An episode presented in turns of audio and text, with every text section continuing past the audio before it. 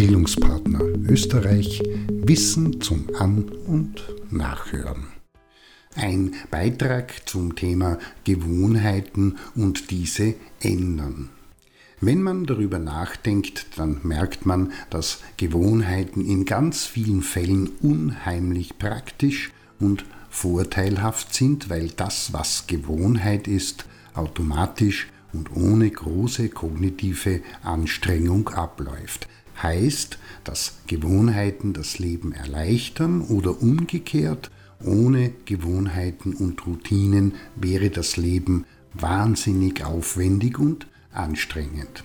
Aber nicht alle Gewohnheiten sind gut und förderlich, denn da gibt es nützliche und weniger nützliche. Nützlich beispielsweise die Gewohnheit, sich gesund zu ernähren, weniger nützlich und hilfreich, sich bei Leistungsabfall mehrfach täglich einen Energy Drink in die Blutbahn zu jagen und sich zusätzlich zwischendurch mit Süßigkeiten ein Leistungshoch zu organisieren.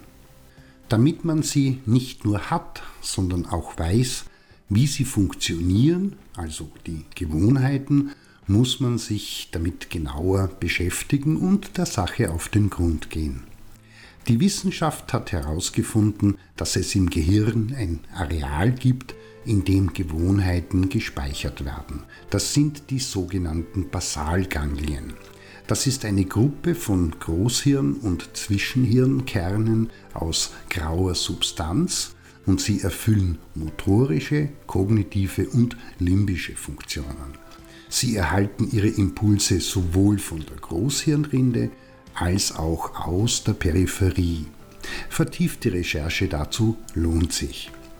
Dieser Bereich im Gehirn ist dafür verantwortlich, dass sich der Mensch bei gewohnheitsmäßigem Verhalten, Tätigkeiten, Reaktionen und Handlungen nicht mehr bewusst überlegen muss, was er genau zu tun und zu erledigen hat, wie beispielsweise die Zahnbürste gehalten oder wie sie gehandhabt werden muss. Man weiß es einfach und es geht von selbst.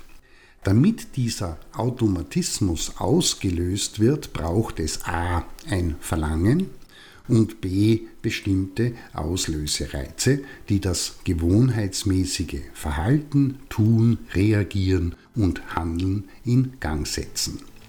Ist das ausreichend gegeben, dann wird ausgeführt und als Reaktion stellt sich immer so etwas wie eine Belohnung ein, zum Beispiel die Entspannung nach dem Laufen. Das heißt, gewohnheitsmäßiges Verhalten, Tätigkeiten, Reaktionen und Handlungen sind immer zwischen einem Auslöser und einer Belohnung eingebettet.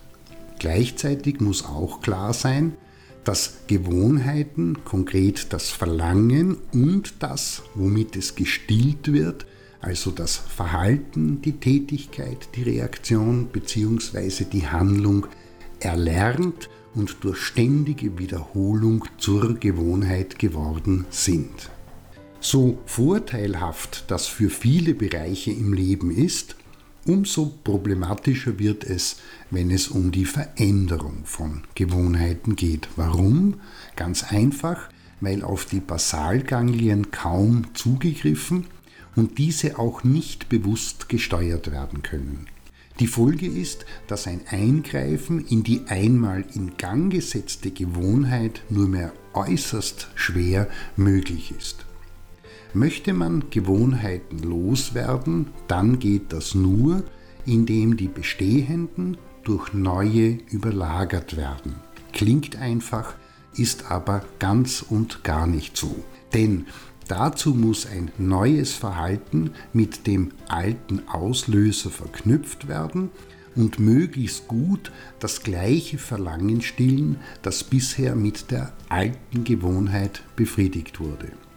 Und das geht nur, wenn das Verhaltensmuster, das dahinter steckt, erkannt und bewusst ist und entsprechend bewusst und mit Absicht dagegen gesteuert wird.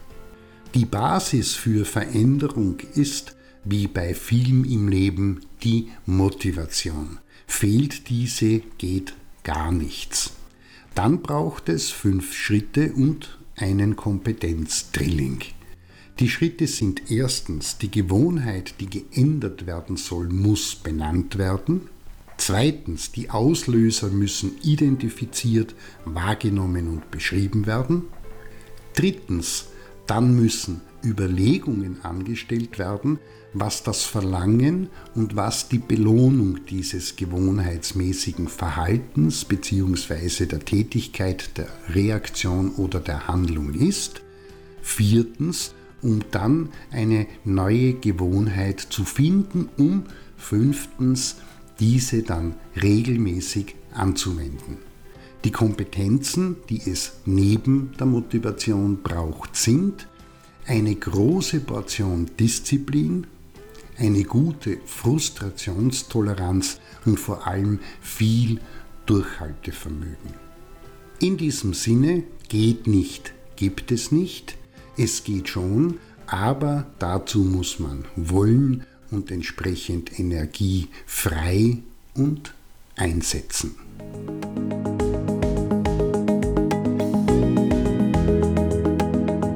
Das war Bildungspartner Österreich Wissen zum An- und Nachhören.